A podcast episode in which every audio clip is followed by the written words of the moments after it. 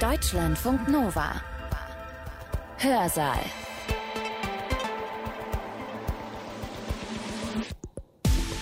Mit Katja Weber. Willkommen bei uns. Die beiden Deutschlands Mitte Ende der 70er Jahre. An der Mauer stoßen die Systeme aufeinander. Die Konfrontation spitzt sich zu. Die NATO fasst den Doppelbeschluss und bietet damit der Sowjetunion einerseits an, über die Begrenzung von Mittelstreckenraketen zu verhandeln und droht andererseits gleichzeitig mit Nachrüstung. Die Supermächte wettstreiten auch atomar was in Deutschland West wie Deutschland Ost einen anderen gesellschaftlichen Trend nach sich zieht, nämlich den zum Pazifismus.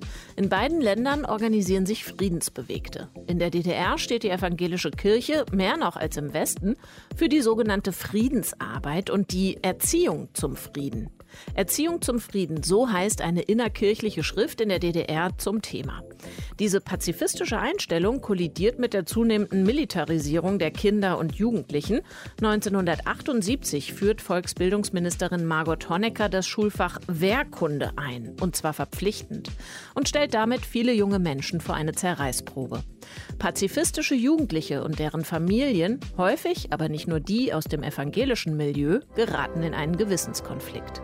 Sehr geehrter Herr Direktor, unsere Tochter hat am vergangenen Sonnabend ihre Klassenleiterin davon in Kenntnis gesetzt, dass sie an dem Unterrichtsfach Wehrerziehung aus Gewissensgründen nicht mehr teilnehmen wird nicht nur in der Staatsbürgerkunde, die berühmten Rechenbeispiele im Matheunterricht, Erdkunde, alles was harmlos aussieht, ist es eben nicht, wenn man sich Lehrpläne und Lehrbücher in der Zeit anguckt. Das Militär war allgegenwärtig. Die Rolle der evangelischen Kirche in der DDR war die einer kritischen Stimme auf der Ebene der Kirchenleitungen und einer Institution, die eine Erziehung zum Frieden ermöglichen wollte, so gut das in ihren Mauern ging.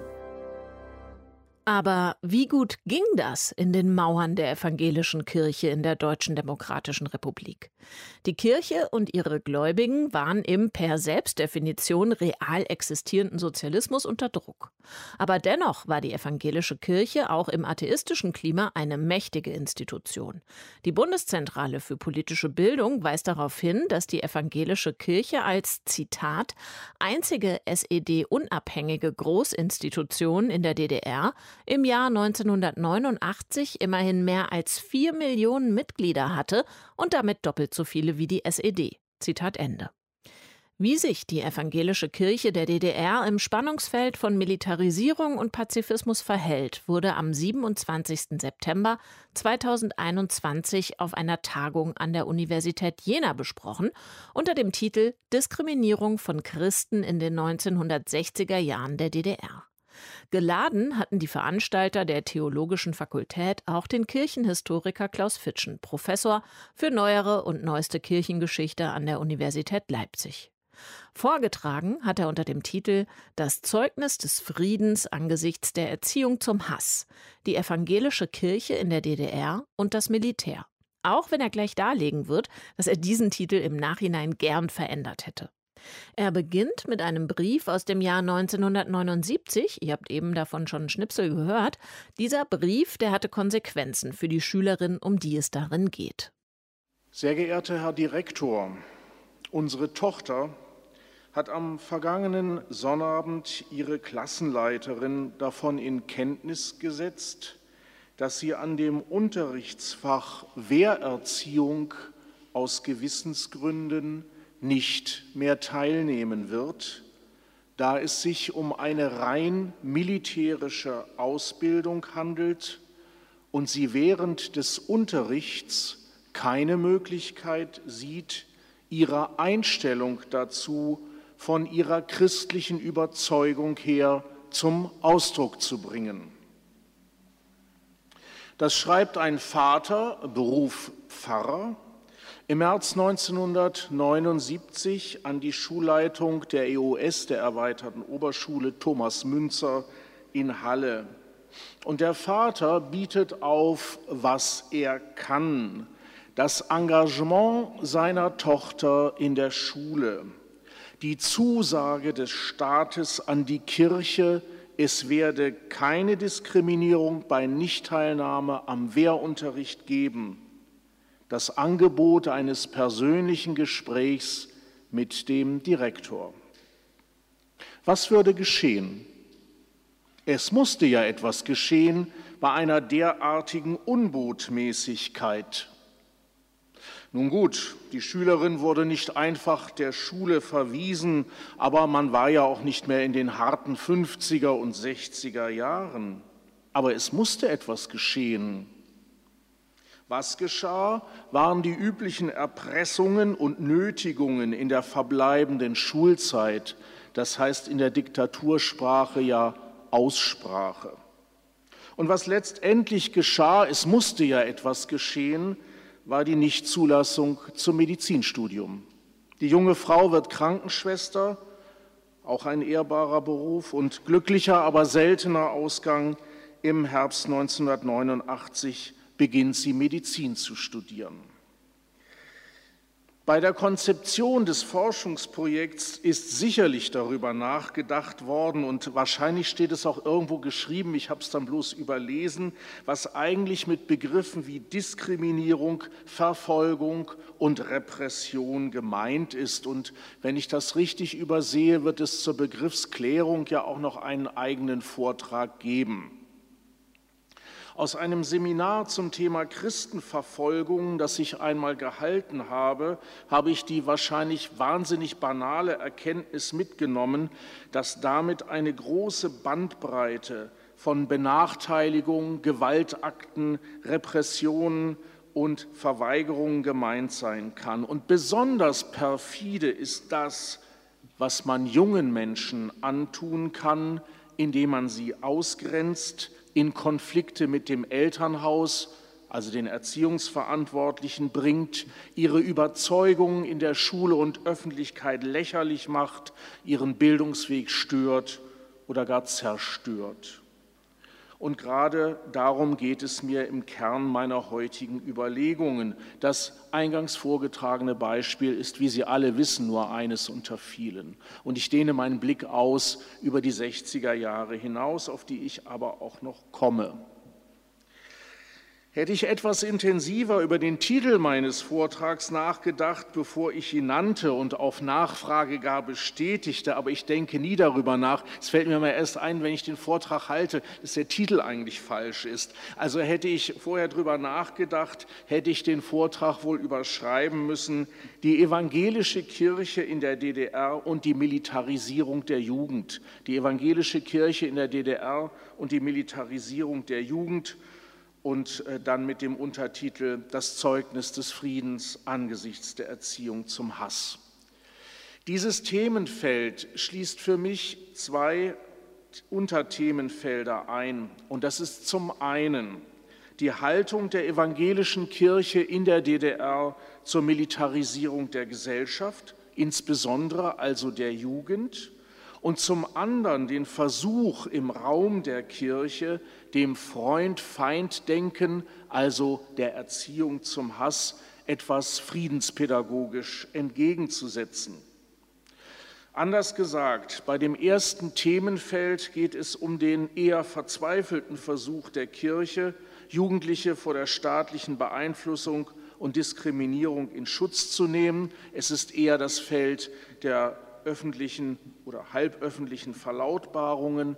Und bei dem zweiten Themenfeld geht es darum, im Raum der Kirche Haltungen oder Gesinnungen einzuüben, die dem Wesen des Christentums gerecht werden. Das ist jetzt etwas predigthaft, denn wenn man sich die Geschichte von Christentum und Militär anguckt, äh, dann ist das natürlich so einfach nicht, was dem Wesen des Christentums entspricht, wenn wir uns mal an das Jubiläum 100 Jahre Erster Weltkrieg erinnern. Aber äh, vielleicht kann man das so formulieren für die noch nicht ganz vergangene zeitgeschichtliche Epoche, mit der wir es zu tun haben.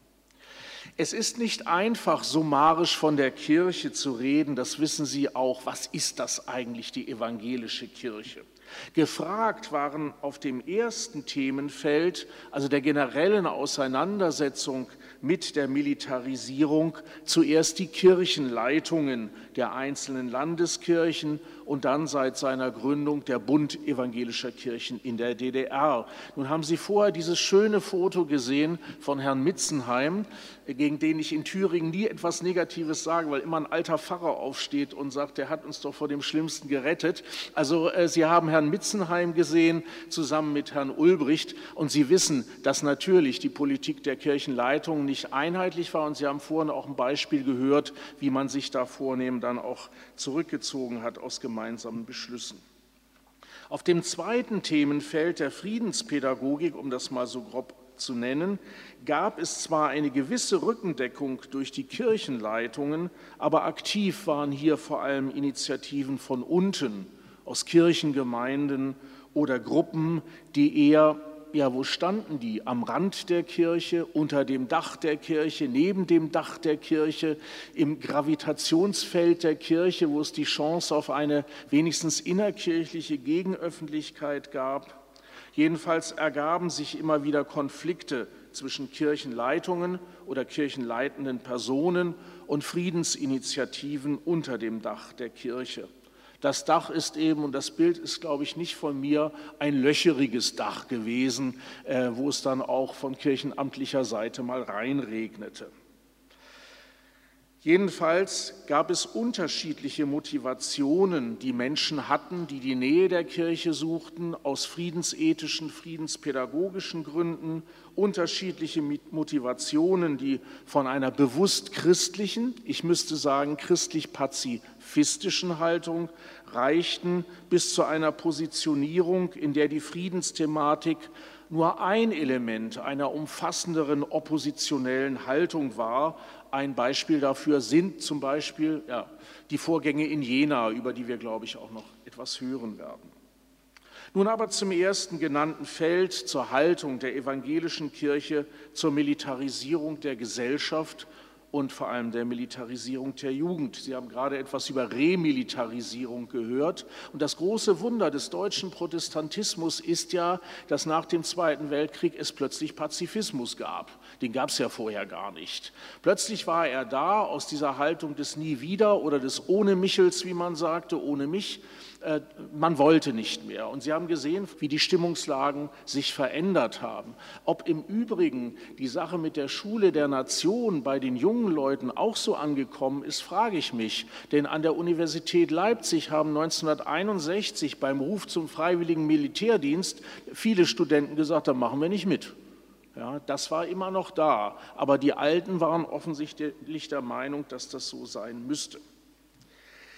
Die Haltung der evangelischen Kirche in der DDR zum Thema Militarisierung ist eben nicht verständlich, wenn man nicht die Debatten der 1950er Jahre bedenkt. Und die liefen ja darauf hinaus, das haben Sie gehört, die ganze komplexe Frage von Krieg und Frieden wurde einfach in das Gewissen des Einzelnen verschoben, in das Gewissen von, ich weiß nicht, 18, 19, 20-jährigen jungen Männern, die sollten das jetzt ausmitteln. Das ist die Erfindung des Gewissens, glaube ich äh, im, im, Protestantismus. Da war vorher nicht so sehr die Rede, ja, entschuldigen Sie, aber äh, da wird es plötzlich wichtig. Ja, ähm, was dann der Zeit des Nationalsozialismus immer zugeschrieben wird, aber da ist es faktisch nicht wichtig. Jetzt wird es wichtig, das Gewissen. Und ich kann auch etwas zitieren aus der Zeit, das Wort zum Frieden der EKD-Synode in Berlin-Weißensee 1950, Zeit des Koreakrieges, der großen Angst vor einem neuen Krieg. Da heißt es, wir legen es jedem auf das Gewissen zu prüfen, ob er im Falle eines solchen Krieges eine Waffe in die Hand nehmen darf. Dazu gehörte der Appell an die, Zitat, Regierungen und Vertretungen unseres Volkes, unseres Volkes, gesamtdeutsch, also an die Verantwortlichen in den beiden deutschen Staaten. Und nochmal ein kurzes Zitat.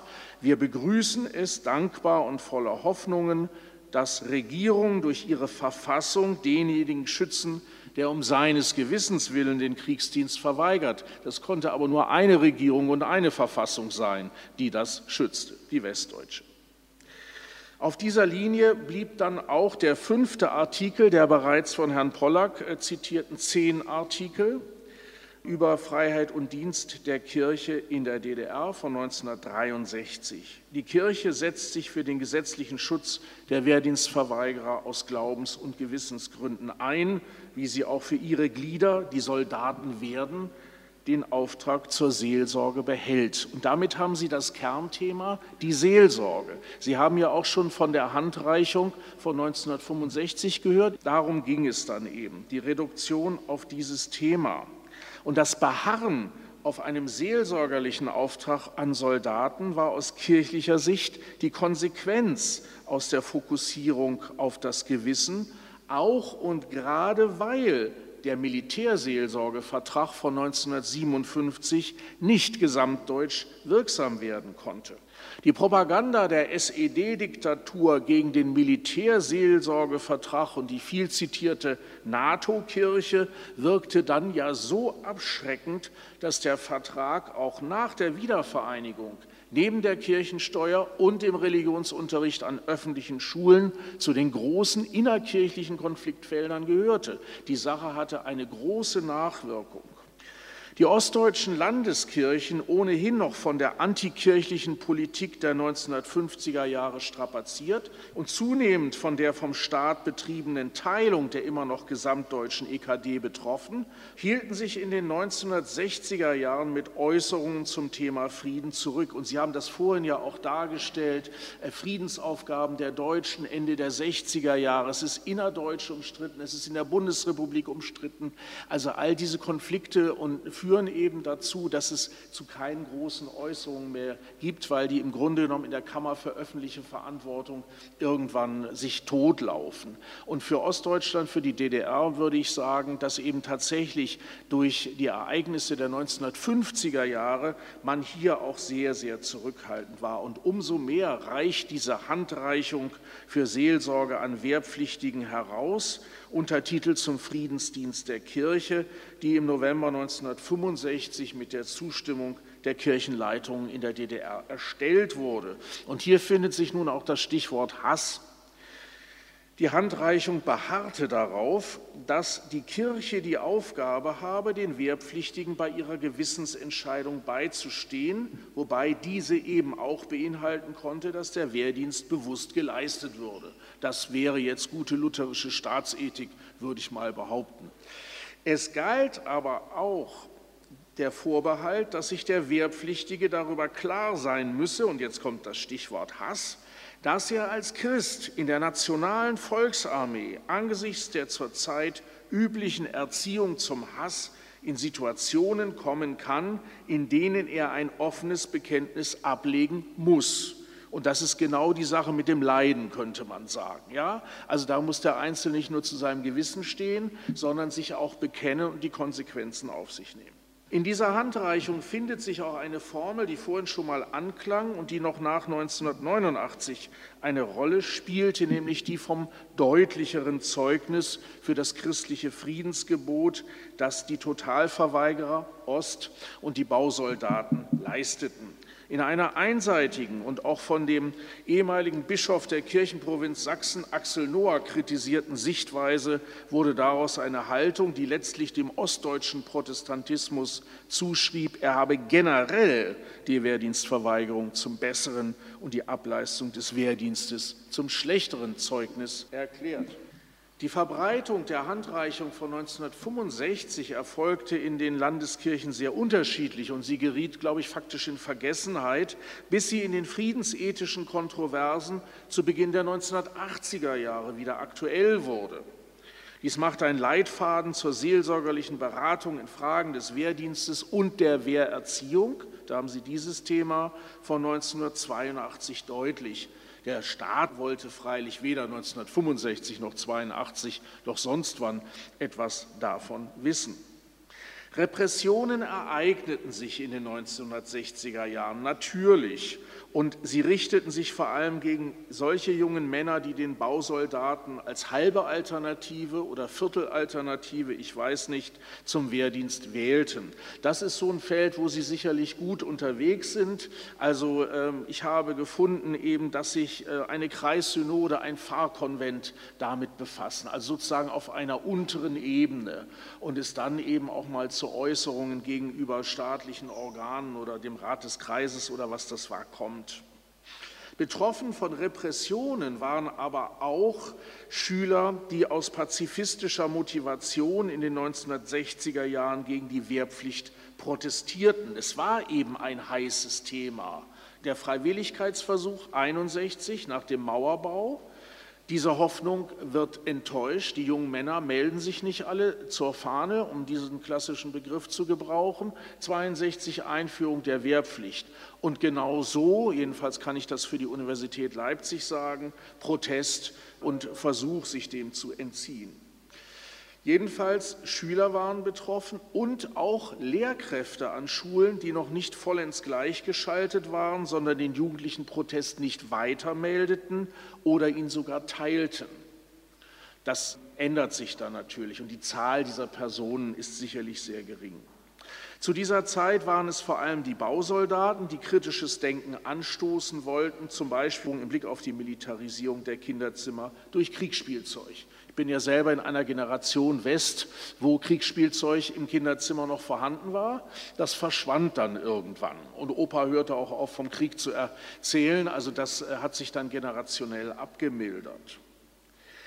Über die Bausoldaten werden wir, denke ich, noch viel hören. Das werde ich hier nicht vertiefen. Auch in kirchlichen Kindergärten, in der kirchlichen Kinderarbeit, in der Christenlehre, im Konfirmationsunterricht gab es entsprechende Initiativen schon in den späten 1960er Jahren. Sie haben vorhin gehört, das Thema ist schon früh da, die Friedenspädagogik.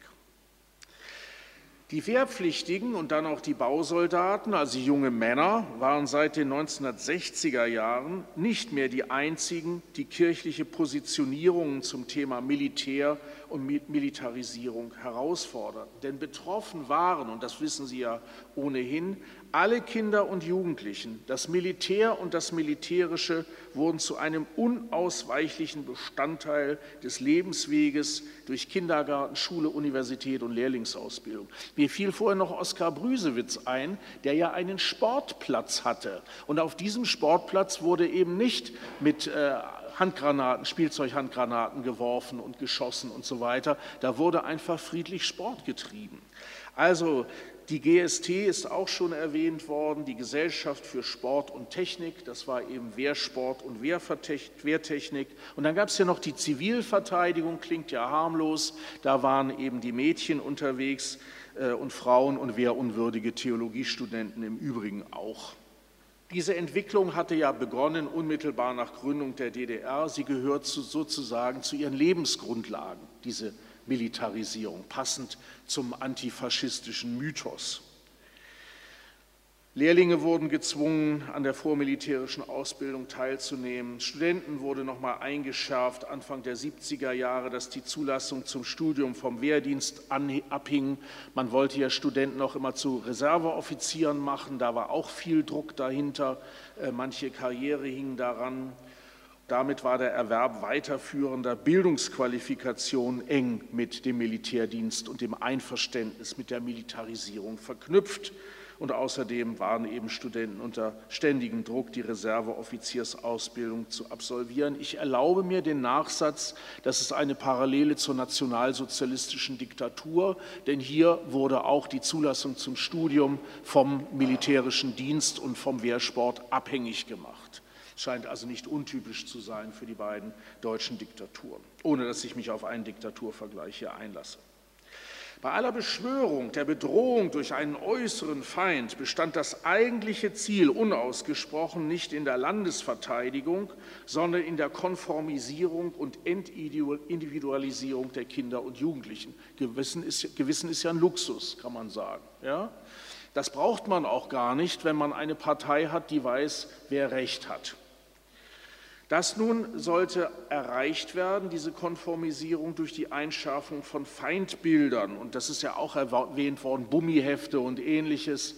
Äh, das gehörte sozusagen dazu. Patenschaften.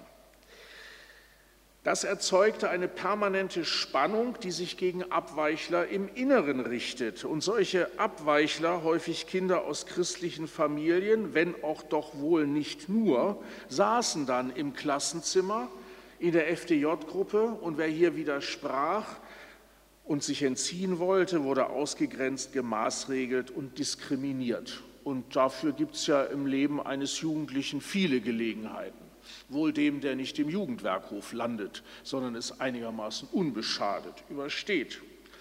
Sich zu entziehen und zu widersprechen konnte aber nach Logik der SED-Diktatur unmöglich das Ergebnis eines individuellen Denk- und Entscheidungsprozesses sein, sondern musste als Folge einer Fremdbeeinflussung erkannt werden, die vom Klassenfeind ausging oder als Folge einer verachtenswerten Dummheit, die die Segnungen der SED-Diktatur nicht zu erkennen vermochte. Man muss immer wieder an den herablassenden Ton erinnern, der von Partei- und Staatsstellen angeschlagen wurde, im Übrigen auch gegenüber Studenten, erwachsenen Menschen und Studentinnen, die wie dumme kleine Jungs und Mädchen behandelt wurden. Auch das ist demütigend. Die Lage spitzte sich dann noch einmal zu durch die Einführung des Wehrunterrichts. Hinzu kam dann ein zwölfjähriges, zwölftägiges Wehrlager und Zivilverteidigungslager Ende der 70er Jahre für die Mädchen. Natürlich wurde nicht erst dadurch die Schule ein Ort der Militarisierung, das haben Sie gehört, die gab es seit den 1950er Jahren und eben in allen Schulfächern, nicht nur in der Staatsbürgerkunde. Die berühmten Rechenbeispiele im Matheunterricht, Erdkunde, alles, was harmlos aussieht, ist es eben nicht, wenn man sich Lehrpläne und Lehrbücher in der Zeit anguckt. Das Militär war allgegenwärtig. Das neue Fach aber, das dann als Wehrkundeunterricht eingeführt wurde, Ende der 70er Jahre, zwang kritische Schülerinnen und Schüler dazu, sich entweder dagegen zu positionieren oder sich ein weiteres Mal in die Anpassung zu flüchten. Den Kontext des neuen Schulfachs beschrieb das neue Verteidigungsgesetz im Oktober 1978. Hier hieß es, die Verteidigungsbereitschaft müsse auf allen Gebieten des staatlichen, wirtschaftlichen und gesellschaftlichen Lebens gewährleistet werden.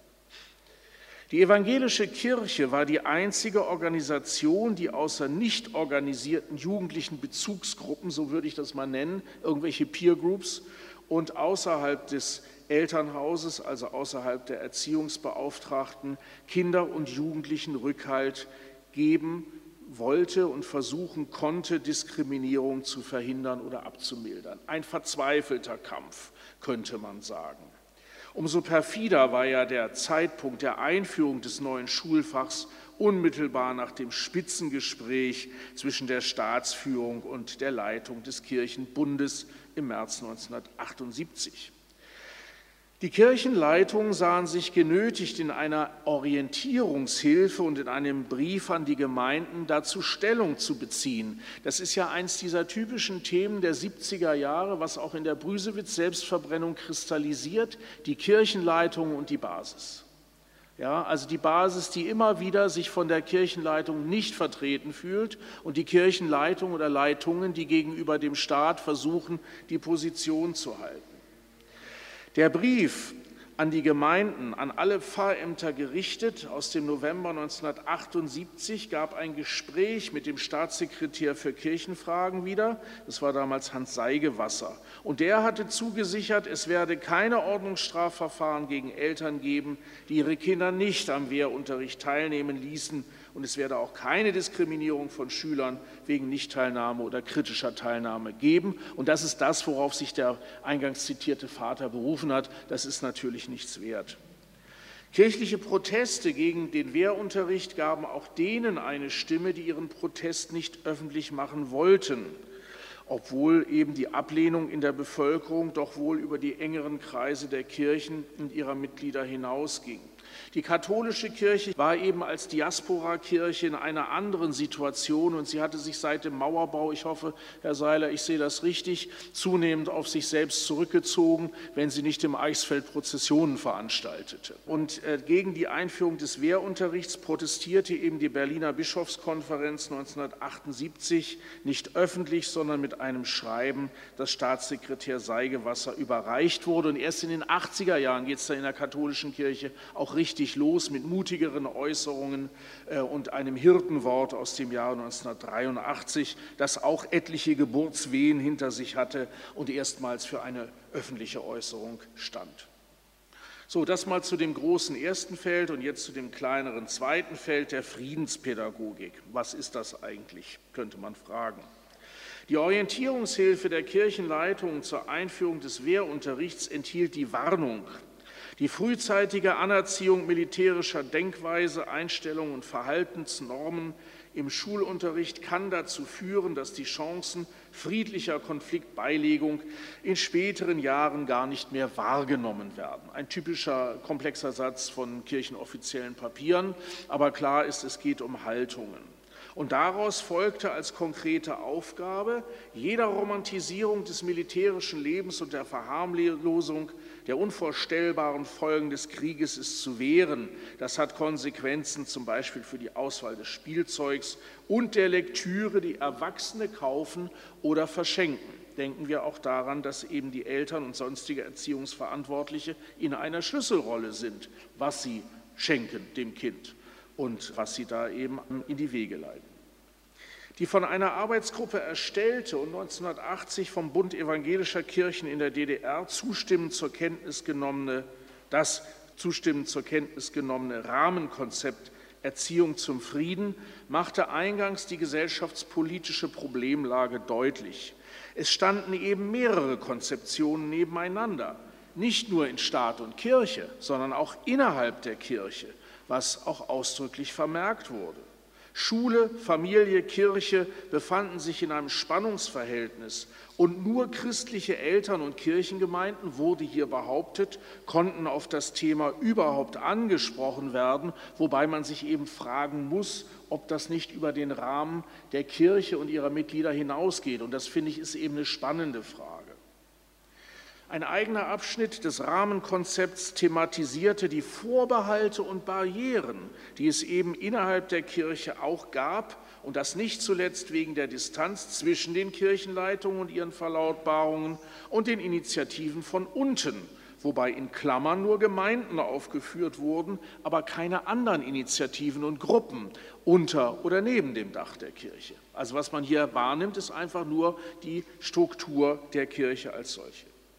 Letztlich gehen natürlich beide Felder ineinander über, die großen Stellungnahmen und die Friedenspädagogik. Und die Friedensdekaden der 1980er Jahre waren eben gegen eine Militarisierung nach außen wie nach innen gerichtet, gegen das, was auch in einer gesamtdeutschen Perspektive Erziehung zum Hass hieß. So hieß ein Büchlein, gedruckt in Bonn 1987. Erziehung zum Hass, geistige Militarisierung in der DDR. So nahm man das von Westdeutschland aus auch wahr. Die Friedensdekaden und die Friedenswerkstätten, aber auch der Konflikt um den Aufnäher Schwerter zu Pflugscharen und dann auch das Thema sozialer Friedensdienst zeigen, dass von der Kirche als Akteurin nur ganz schwer zu reden ist. Und dass auch diejenigen, die sich für nicht staatskonforme Friedensvorstellungen engagierten, nicht einfach als Christen zu vereinnahmen sind.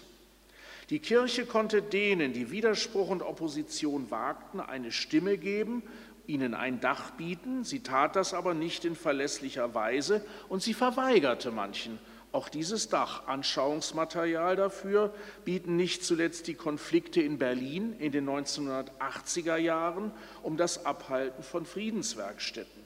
In der Kirche gab es eben mutige und verzagte, ist unabhängig von der Theologie im Übrigen, und natürlich auch wenige, die im staatlichen Auftrag verhinderten, was sie verhindern sollten, indem Friedensgruppen, Kirchen und Gemeindehäuser verschlossen blieben. Und hinzu kam ein verdeckter generationeller Konflikt zwischen jugendlichem Protest, der weit über die Friedensfrage hinausging, und der kirchenamtlichen Sorge um den Verlust des eigenen Spielraums in der Diktatur.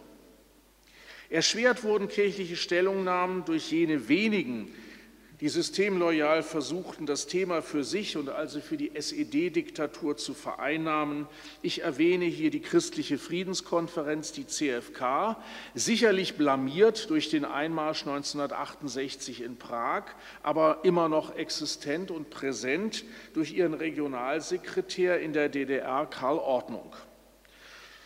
Karl Ordnungs Stellung zum Staat war aufgrund dieser und anderer Funktionen klar erkennbar, auch ohne dass man wusste, dass er IM war. Das musste man gar nicht wissen.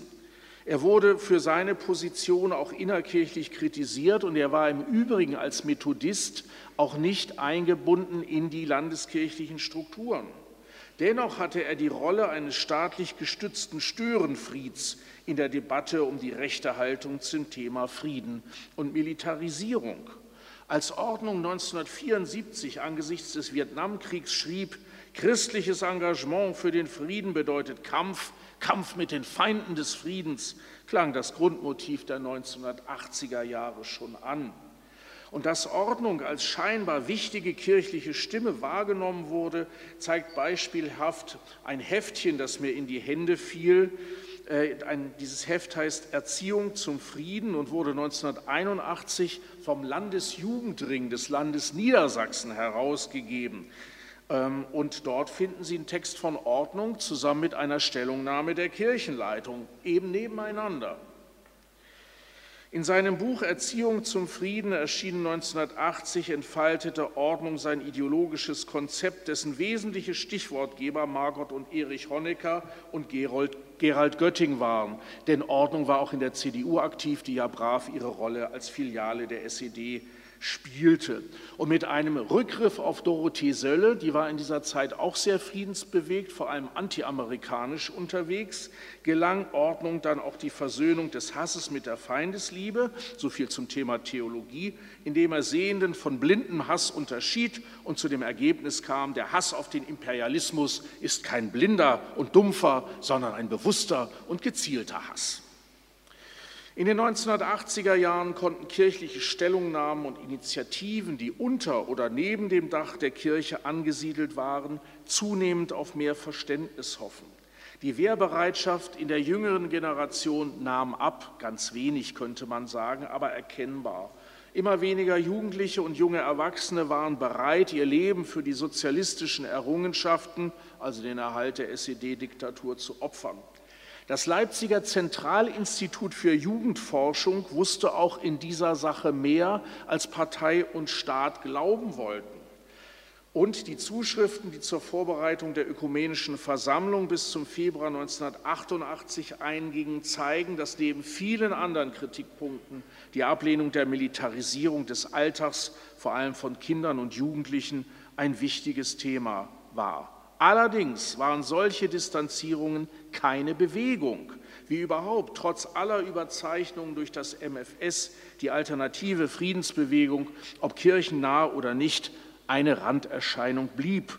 Und die Blume aus dem Stahlhelm, ein häufiges Bild, auch Titel eines Buches über das Friedensseminar Königswalde, diese Blume mickerte eben so ein bisschen vor sich hin, könnte man sagen. Das Fazit. Kinder, Jugendliche und junge Erwachsene waren dem Zugriff der SED-Diktatur massiv ausgesetzt und die Militarisierung weiter Lebensbereiche bis in das Denken und Mentalitäten hinein verlangte ihnen auch auf diesem Gebiet Gehorsamsleistungen, Einverständniserklärungen und Selbstverleugnung ab. Wo diese verweigert wurde, war eine Diskriminierung fast unausweichlich.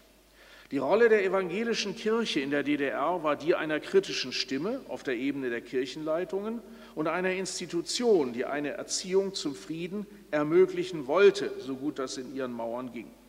Nicht unwichtig ist auch, dass die Diskriminierung innerhalb der Kirche wenigstens zur Sprache kommen konnte und so auch auf Synoden thematisiert wurde. Hier gab es dann die viel zitierte Gegenöffentlichkeit, wenn eben auch im Raum der Kirche.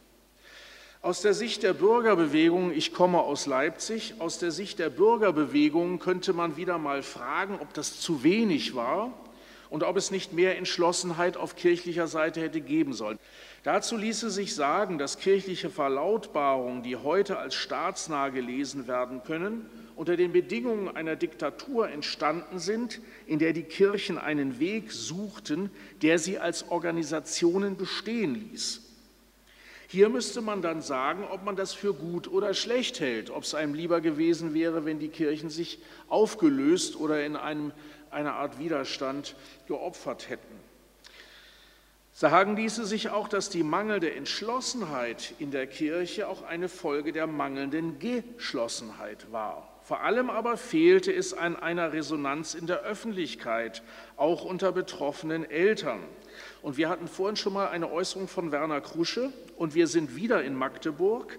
Die Kirchenleitung der Kirchenprovinz Sachsen sah es in ihrem Bericht an die Synode im November 1978 so.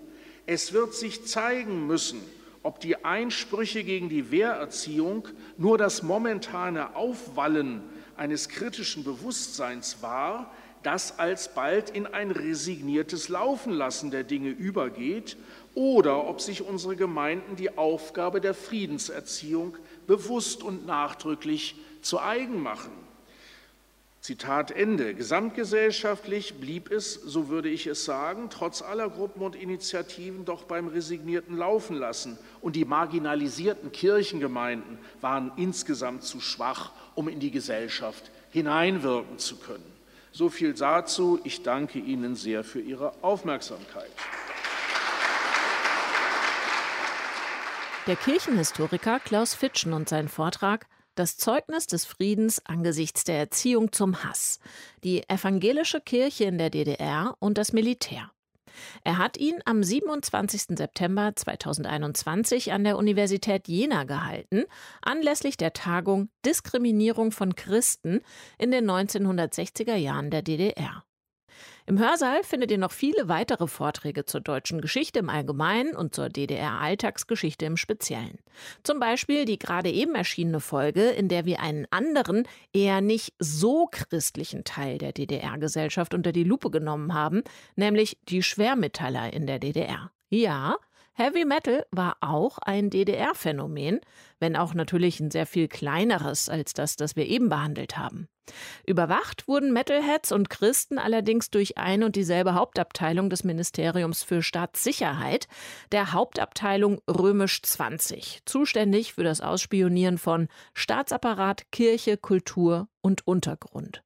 In einem Papier vom 10. Februar 1989 zur Zitat Lage unter negativ denkenden Jugendlichen, Zitat Ende, werden DDR-weit 1151 Heavy-Metal-Fans ausgemacht und damit einige hundert mehr als beispielsweise in der Rubrik Punker. Um diese Metal-Fans ging es in diesem Hörsaal. Ohne Radio kein Heavy Metal. Jedenfalls nicht in der DDR. Diese Sendung namens Tendenz Hard bis Heavy fand sich ab 1987 nun endlich auch offiziell in den Programmzeitschriften der DDR. Der Auftritt war zugleich Erfolg und Katastrophe. Informanten der Stasi berichteten im Nachhinein von ekstasehaften Ausschreitungen. Der, Zitat, sogenannte Sänger sei durch unartikuliertes Schreien und Gebärden aufgefallen und habe die Anhänger der Gruppe regelrecht in einen Rausch versetzt. Zugespitzt gesagt, die Gigs von Heavy Metal Bands waren kollektive, symbolische Republikflucht. Roter Stahl. Heavy Metal in der DDR. So heißt dieser überaus empfehlenswerte Vortrag von Nikolai Okuniew und ihr findet ihn natürlich online bei uns im Hörsaal und überall da, wo es Podcasts gibt. Viel Spaß damit und euch noch einen schönen Abend. Danke fürs Interesse. Deutschlandfunk Nova. Hörsaal. Jeden Sonntag neu auf deutschlandfunknova.de und überall, wo es Podcasts gibt. Deine Podcasts.